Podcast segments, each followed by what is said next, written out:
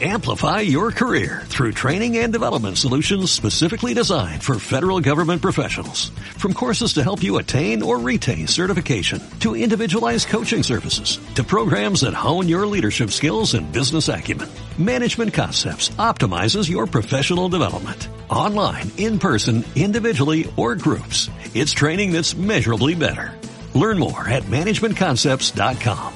That's managementconcepts.com.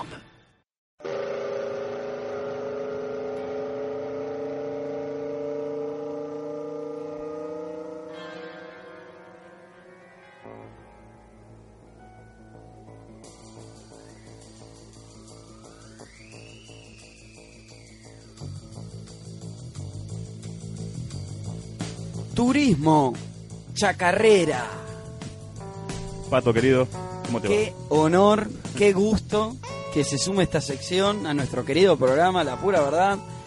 Como saben, Chacarita es adepto A al Chacarita. automovilismo y sobre todo, sí? Soy de Chacarita, por eso hablo de automovilismo. No sentido. vamos, no vamos a discutir lo indiscutible que a todo hincha de Chacarita se lo conoce como Chaca o A Chacarita. todo.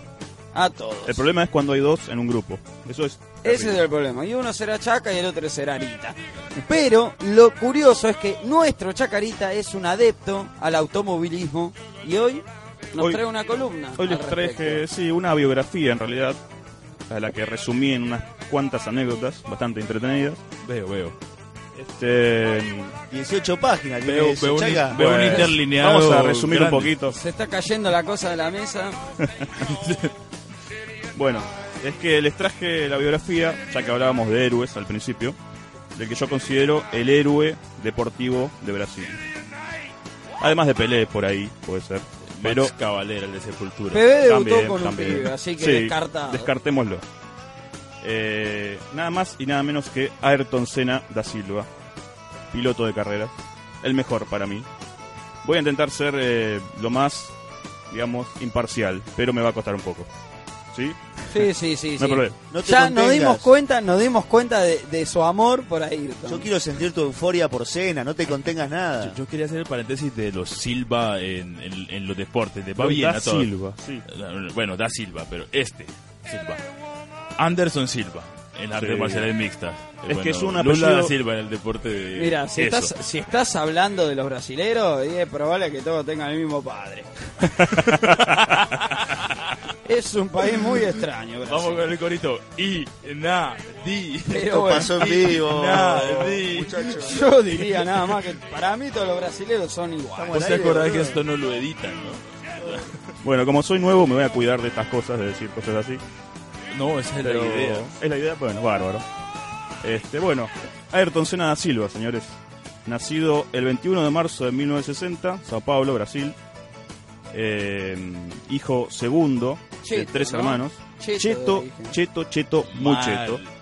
Pero no tiene nada de malo, ¿no? El viejo No, no, no, no, no, no, sino simplemente es una hago, hago la obviedad, el Claro. pensamiento creo obvio de que alguien, por ejemplo, acá en Argentina pasa lo mismo, que se dedica al automovilismo, su familia, tiene un buen pasar económico. Sí. Muy buen pasar económico. Sí, sí, sí.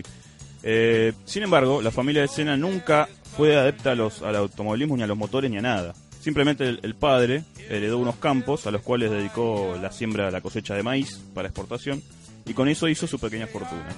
Lo que pasa es que a los cuatro años de Senna, el padre se le ocurrió construirle un pequeño karting con un motor de cortadora de cañas o algo así, y parece que el pibe se subió al auto, al karting, y no se quiso bajar nunca más. Es más, le improvisaron un pequeño circuito de tierra en el patio de la casa, tiene una casa grande, obviamente. Y parece que el muchacho daba vueltas y vueltas y vueltas, medía su tiempo y lo, lo intentaba bajar con 4 o 5 años. O sea, era una cosa impresionante, ¿no? Enfermito ya, de Un chiquito. enfermito ya de chiquito. Había encontrado la vocación. Sí, ya lo veo, ya lo veo en una de esas cosechadoras gigantes a 120 kilómetros por hora. Era haciendo donas en el campo. Claro. que bañar! Bueno, bañaron el karting, vieja, dale. Era el karting ¡Saca la que, esponja! Era el karting de madera que tenías que girar Claro, con dos pero- hilitos o con un volante. ¿Ya tenía volante? No, con vola- ya tenía un No, motor. pará, pará, ya pará. tenía Sí, motor, ibas a tenían 50 tierra, sí, por hora. Si los padres lo mandaron con un motor de sembradora Claro. o de cosechadora en un karting con hilito, pero Sí, no lo tenía ya para cambiar a 4x4 y todo. ¿no? Igual eso hace que ya me caiga bien. No, Se ya arrancó en cosechadora. era temerario de chiquito. Me gusta. Y lo va a continuar sueño, eh, siendo durante toda su carrera, ¿no? Los padres, como tenían guita, le solventaron el inicio, ¿no? Empezó a competir a los 8 años en los kartings en la categoría junior de Sao Paulo y a los 13 ya era campeón paulista. Competía con pibes entre 15 y 20 años. Eh, y a los 17 ya era campeón sudamericano en Uruguay. Karting, eh, como el que uno Karting. puede ir ahí a, a Claro, hacer karting. karting hay categorías por edades, otras que no, entra cualquier pibe. ¿viste? Pero los autos son lo mismo, no es fórmula pindonga. No, todavía no, todavía no. Empieza con los kartings hasta que eh, a los 17 le llama la atención eh, un equipo italiano de karting y se va a Italia solo a competir en el Campeonato Mundial de Karting. Dicen que ahí es donde él eh, más aprende de automovilismo con los karting, porque cuenta la hermana que una vez despistó en la lluvia y estaba tan caliente que se puso a dar vueltas cuando terminó la carrera y estuvo 5 horas dando vueltas intentando mejorarse a sí mismo, abajo de la lluvia. Un enfermito. Podemos decir Pero que estaba otra más, vez, un enfermito. Podemos decir que estaba más barata la nafta en, ese, Claro. Sí. tiempos, no estaba tan jodido. Tal cual, tal cual. Bueno, eh, continúa en Europa, después se pasa a Inglaterra, donde ya empieza a competir en autos más, digamos, más sofisticados.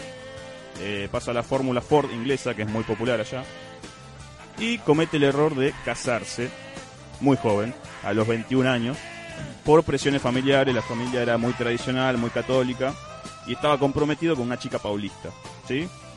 El matrimonio le duró un año, o sea, fue un error, admitió que se casó muy joven. Eh, la familia lo presionaba para que vuelva a Brasil para laburar en el negocio familiar. Pero él no quiso y se quiso quedar en Inglaterra y compitió en la Fórmula Ford, pasó a la Fórmula 3 y salió campeón. Ahí, Fórmula 3 ya es como de los Ya- grosos. Es Fórmula internacional, es internacional. Claro, es grosso. claro, ya ¿No? está, sí, ya tiene, ya está sponsoreado, ya es el paso previo a la Fórmula 1, la Fórmula 3. ¿Cuántos años tenía este ¿No muchacho? hay en ese Fórmula momento? 2? Eh, es raro eso, pero Lo mismo pasa en el fútbol. Pasás de tercera a primera, no hay segunda. No entiendo. En el fútbol es igual. ¿A qué se debe esa estupidez? Lo vamos a investigar para la Es próxima. como eh, los síndromes que saltan una generación. Es como el Ah. síndrome de Down te saltó una generación. Así. Como los colorados, Como los- así. Feliz día. que se salta una generación. Este, bueno, eh, año 83, ¿no? Eh, Senna se empieza a probar a los, a los, a las escuderías de Fórmula 1. Que los colorados se saltan una generación me suena a excusa de cornudo.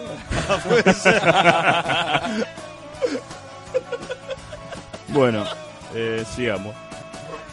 Eh, se prueba en McLaren. En McLaren estaba nada menos que Nicky Lauda, una leyenda. El El lo de, mencionábamos el de- hace el de poco. Motley Sí, Crue, hablamos ¿no? de él. Hace, tenía poco, la- hace poco, justo un miércoles, se conmemoró un aniversario del accidente que le dejó Claro. la cara como si fuese un personaje de Exactamente, ficción. la cara toda arrugada. Bueno, él ya estaba compitiendo por su tercer campeonato, el que estaba buscando. Ya estaba viejo y por retirarse. Y el otro asiento de McLaren lo tenía Alan Prost. Alan Prost va a ser el archirrival de toda la vida de Senna. No se puede hablar francés. Esa es una palabra que me, que me, que me causa mucha gracia. Archi rival. Archirrival. Archi Más que rival. Archinémesis. Exagerado. No Pero suena sí. más violento en, en inglés. Arch. Enemy. Me gusta que se odiaran tanto. Lo hace más épico. Claro. Bueno, este, no se puede Perdón, hablar. Chaca, eh, no, no sé si puede dar fe de eso, pero ¿el odio era competitivo o era un odio No, no. de piel? No, era competitivo y es más, fue una batalla durante muchos años bastante leal, digamos. No, no fue a las piñas, no, no. Siempre Fue de caballeros. De caballeros. Pero de deporte, ¿viste? Sí, eran rivales. Eh, en cambio, con otros, fue a las piñas directamente. ¿Entendés? Eh, en cambio, esta rivalidad era tan grande que si se agarraban las piñas perdía un poco del sentido. Claro. ¿Entendés? Pero bueno, no nos adelantemos. Eh, como no puede quedar en McLaren porque están los dos lugares ocupados, son dos autos, son dos pilotos, y dos pilotos grosos en ese momento, se va a probar al equipo Brabham. Pero ahí estaba Nelson Piquet, otro brasilero, nacido en Río, este, Conocido también. conocido, dos veces campeón del mundo para esa época, pero la gente no lo quería. la gente en Brasil no lo... No, ¿Por qué? Porque él renegaba de ser brasilero. No le gustaba que lo identifiquen con Sudamérica, no. Él era, quería ser europeo, siempre con ropa europea, con modelos. Hacía ostentación de la plata. Era un tipo bastante jodido en ese sentido. En Brasil nunca fue muy popular. No era el piloto del pueblo. No. Senna tenía la esperanza de que le haga palanca para entrar en el equipo Brabham, que era un buen equipo en esa época.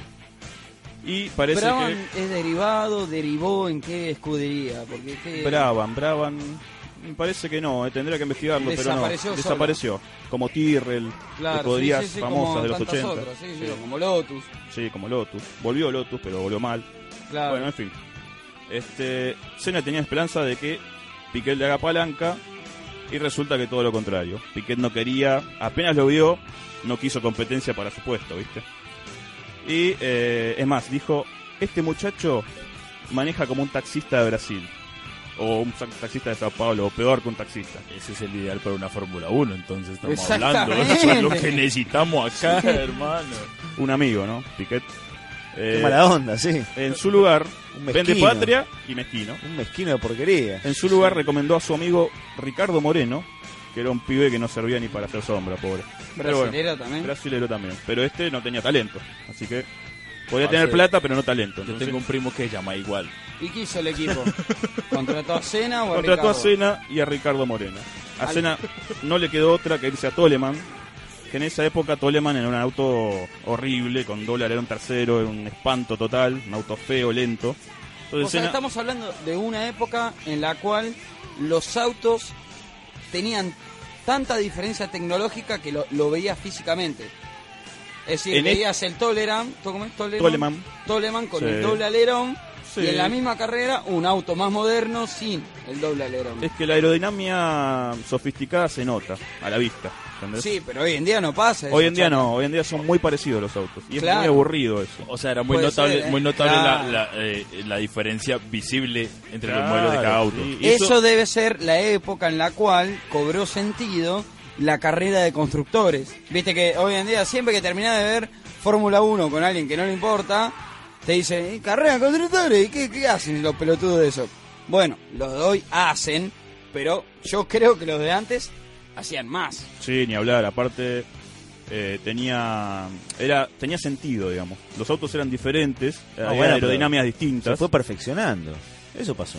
Se fue perfeccionando, pero adhirieron reglas bastante tontas hoy en día. Podemos hablar mil años de esto, pero... eh, Ayrton es lo que nos compete. Ayrton, vamos a Ayrton. Este, bueno, queda en el equipo Toleman con el auto feo. Y Me encanta con el auto Sí, feo. feo y lento. Y llegamos al Gran Premio de Mónaco de 1984. Cena larga décimo tercero y adelante el Audi Prost, ¿no? De repente empieza a llover. Era lo mejor que le podía pasar a Cena. Empieza a escalar posiciones, la pista jabonosa, los autos desparramados por todos lados, un desastre. Llega a estar tercero. Pasa a Niki Lauda con auto inferior, cosa que es muy importante. Ya es un logro impresionante. Estamos hablando de Prost, Lauda, Cena, en la misma carrera. En la misma carrera, aparte de otros, ¿no? Qué entrada, eh, la pagaste bien, ¿eh? ¿Vos que fuiste? Sí, ni hablar. Y bueno, a todo esto, eh, Prost empieza a ver por los espejos que se le viene un loco con un auto feo atrás, salpicando agua por todos lados. Y dice, no, esto no puede seguir. Y le hace señas con la mano al oficial de, carrera. Bueno, Prost tenía esto que tenía amigos políticos. El presidente de la FIA era un Julio Grondona cualquiera. Se llamaba Juan María Balestre y era francés y era íntimo amigo de Alan Prost. No dudó en parar la carrera a la mitad, bandera roja. Prost se estaciona al lado de la bandera roja y Senna que venía atrás, al ver esto, recaliente pasa por al lado de Prost a toda velocidad, agitando el puño, tipo diciendo, pararon la carrera, cagones. A lo Ángel Capa, ¿viste? Recaliente, porque él sabía que podía ganar la carrera y iba a ser histórico que ganara esa carrera. Moralmente la ganó él, en realidad, pero Prost se la robó. Ese- Por esa fue la primera gran participación de Ayrton Senna. Fue la tercera cuarta carrera en la Fórmula 1, directamente. Arrancó con todo. Así que era impresionante. Igual todo el mundo se dio cuenta que era un tipo que iba a dar para más. Eh, entonces, digamos, cuando se corta la carrera a la mitad, se suelen dar la mitad de los puntos, ¿viste? Y resulta que a final del campeonato, Prost pierde el campeonato con Lauda por medio punto. O sea, si él no hubiese parado la carrera en ese momento, si no hubiese sido tan cagón, Más o menos como le pasó a Chile eh, para Exactamente. la mundial. Exactamente, igual, perfecto. No pudo ser campeón por parar la carrera, karma. Por cagón. Por cagón. Eh, una última anécdota en Toleman. Cuentan que Senna corría en Dallas, en el Gran Premio de Estados Unidos. Y de repente se choca y se retira y va a boxes. Y dice, che, no sé qué pasó. Yo estaba dando vueltas como siempre. eh, la pared se debe haber corrido hacia adelante. O sea, hacia el centro de la pista. Dale, Ayrton, ¿cómo la, la pared se movió? Te- Te equivocaste, dale. No, la pared se movió, vamos a ver. Fueron a ver y efectivamente la pared se había movido 3 centímetros hacia adentro. ¿Qué pasó? La vuelta anterior un auto lento se chocó contra la pared, se retiró y nadie se dio cuenta, ¿viste? Y el bloque era móvil, no era un bloque fijo. Se movió, quedó de costado y quedó 3 centímetros más adentro. Imagínate lo cerca que le pasaba a las paredes a Ayrton Senna, que por 3 centímetros se chocó. Él venía haciendo todas las vueltas iguales. Así que una locura, un, un enfermo. Un enfermo. Un de enfermo. nuevo. Dije al Pero- principio. Pero, pero eso también nos abre los ojos a, a todos nosotros, porque me incluyo, que menospreciamos, ¿no? Un poco al automovilismo. No, no, requiere mucha habilidad.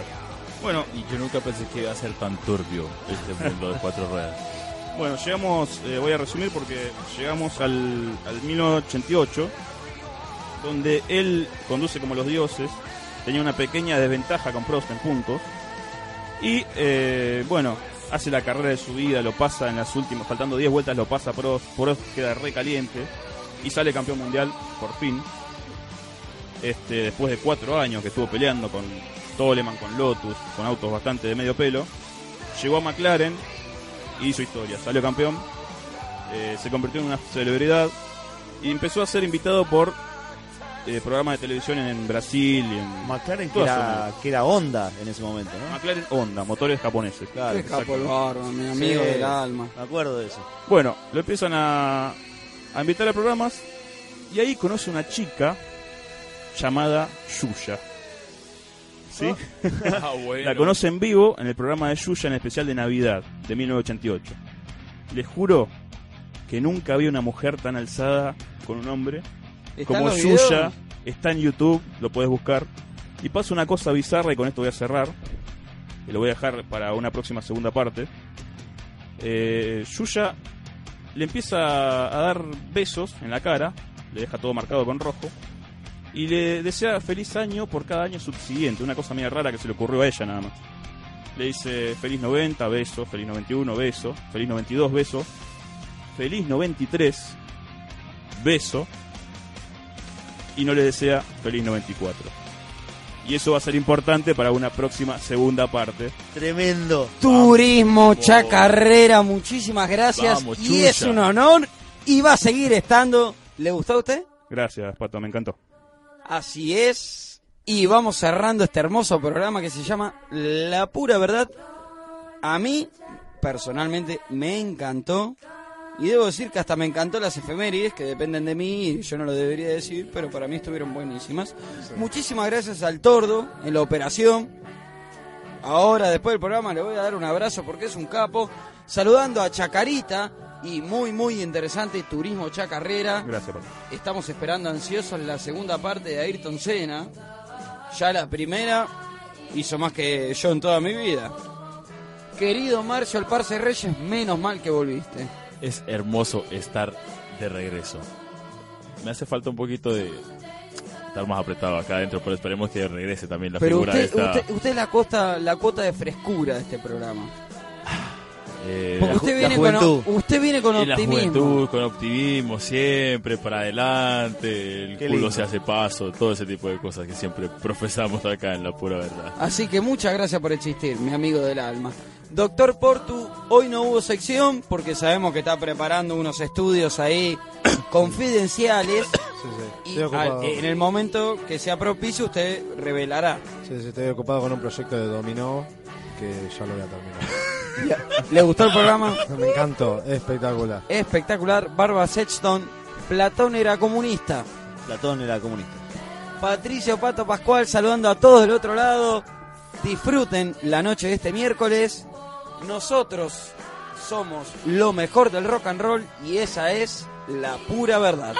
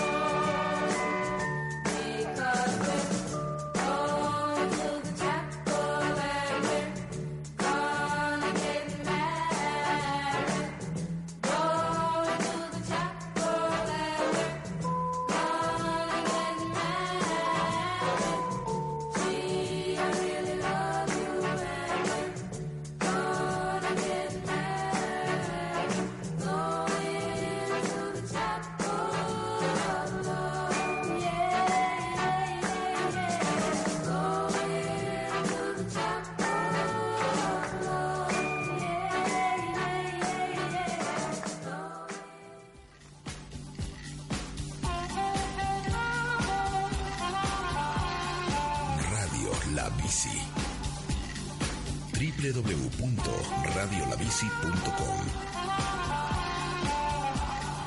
La imaginación mueve tu mundo.